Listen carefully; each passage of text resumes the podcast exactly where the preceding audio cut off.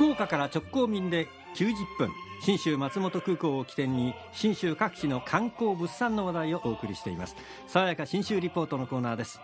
スタジオにはいつもの通り中島理恵リポーターです。中島さんおはようございます。おはようございます。え信州松本市は学びの都と書いて学徒って言うんですけれどもそれを表しているかのような活動があるんです、うん、松本丸ごと博物館って言いましてこう松本の町全体がもう屋根のない博物館だよと、うん、でいろんな見どころがあるということなんですが、うん、その中でも実際に博物館として面白いところいろいろあるんですが、はい、2つ今日はご紹介しようと思います。一緒に行った気分になっていただく、はい、まず一つ目は、えー、日本浮世絵博物館というところなんですが、はい、その名の通り浮世絵があの版画も肉筆も全部でね4万点ぐらいするんですね。これ堺さんち堺家のコレクションなんですが、うん、もう葛飾北斎からの広重からいっぱいあるんですけどね、うん、この堺さんのお家が江戸の後期から松本の紙問屋として豪商に成長していくんです、うんうん、ですから浮世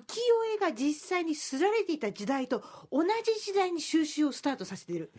つまり状態のいいものがお家の蔵にずっと眠ってたわけなんですよで、今それ私たちに見せてくださってるんですが、3ヶ月ごとぐらいでテーマ替えを行います。今は子供がテーマなんですが、私が取材に行った時には、歌川国吉の通俗水湖伝というのがありました。うん、かなり大きなサイズで、水湖伝の物語に出てくる登場人物をかなりですね、思い読むのこう肉肉しい感じでですか筋肉隆々の妖怪っぽい感じがですね、ゴーッと前線に出てきたような、そんな印刷物浮世絵ですからね。並んでおります。学芸員の五味あずさんさんの案内で楽しみましたらこんなことを教えてくれました。国吉のこの水光伝のシリーズに登場する人物ってこう彫り物がされているんですけど入れ墨ですねすごい。すごくあの細かく細かく彫師の方が頑張っていてですね。これ本当になんか波しぶきとか鼻のふわっとした感じみたいなのが出まくってますよね。そうですね。でもこれそう印刷物なんですよね。そうですそうです。なんかこの毛筋の繊細さとかもう実際にこうペンで描いたみたいに見えるんですけれども全部あの版画なので彫って木版画ですね。彫ってます。状態がいいっていうことですから色も鮮やかなんでしょうね。そうなんですよ、ね、綺麗なんですびっくりしました。もうとにかく難しく考えずにそういう色の取り合わせとかこう人の動きとか、うん、あとあの着物とか髪型などを楽しむっていうそんな感じで見てくれればいいんですよってゴミさん教えてくれました、うん、日本浮世絵博物館かなり面白かったので、浮世絵好きの方ぜひおすすめしたいと思います、そしてもう一箇所行きたいんですが、うん、えー、松本の街の中にあります時計博物館、うん、ここ安藤さんもお出かけいただきましたよね。全部で110点の古時計が並んでるんですが、ここはですね動いてる状態で展示してるのが最大の特徴なんです。ですから私のおすすめは午前中に行ってほしい。なぜなら10時11時12時そうこんな風に鐘の音が鳴るからなんです。うわ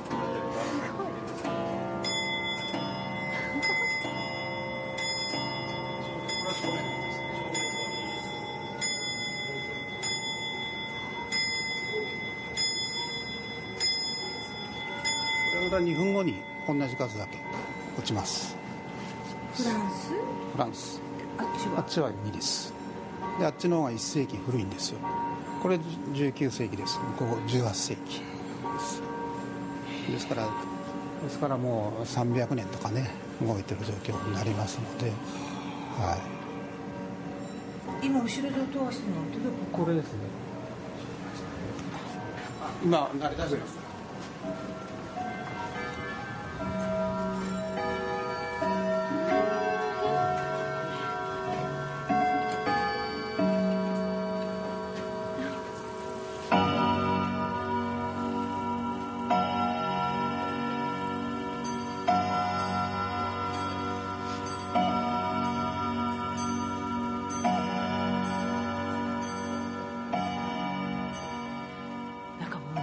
すごいことになってます。いい音ですよね、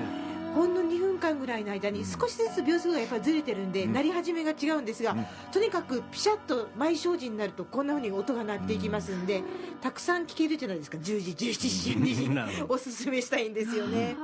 でこういうのってあの大きな柱型の時計なんですが2メートルを超えるとグランドファザークロック。おじいさん時計、うん、それよりちっちゃいとグランドマザークロック、うん、おばあさん時計、うん、という名前なんですよ。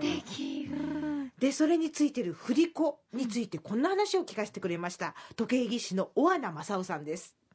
でこれ振り子はですねこの振り子あの止めて振らせてる支点からこの下まで約1メーターなんですよ。で1メーターだと一振りが1秒なんです。はい。だから往復で12秒ここにつけてる重さによってその速さが変わるとかではなく？重さはそんな影響ないですね。へえ。関係ないです。長さです。えー、知らなかった。1メートルが1秒作るんですね。これ全部あの洋物の時計なんですが和時計もいろいろありまして、矢倉時計って言って三角の台座みたいなところにですね、時計が乗っかってるのもあるんですよね、松本市役所の観光温泉課山下太一さんがこんな話を教えてくれましたこういうのはねお城とか大きな寺院とかに、まあ、1台置いてあるような時計ですね。庶民が持ってるような時計ではありません。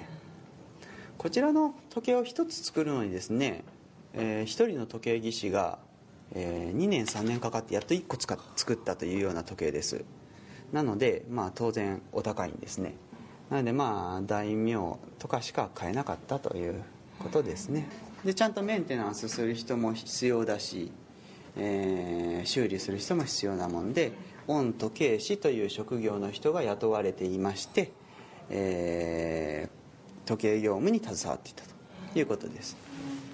でこちらはですねあそこに松本城の地図ありますが、はい、時計の間っていうふうに書かれてるんですね。どうでしょうか。右から読むんですけどね。はい、はいだから松本城にもですねああいう時計を置いておく場所があったんですね、は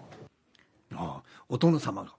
見てたわけですな。ねそんな話を聞いて松本城に見に行くとまた松本城が面白く感じられるんじゃないかと思います、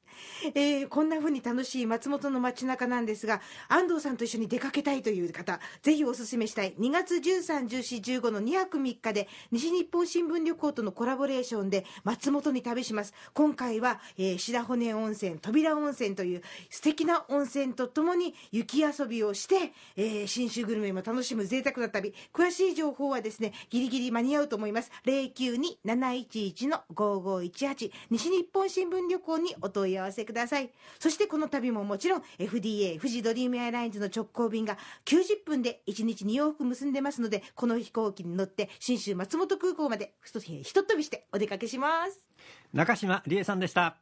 爽やか信州リポートでした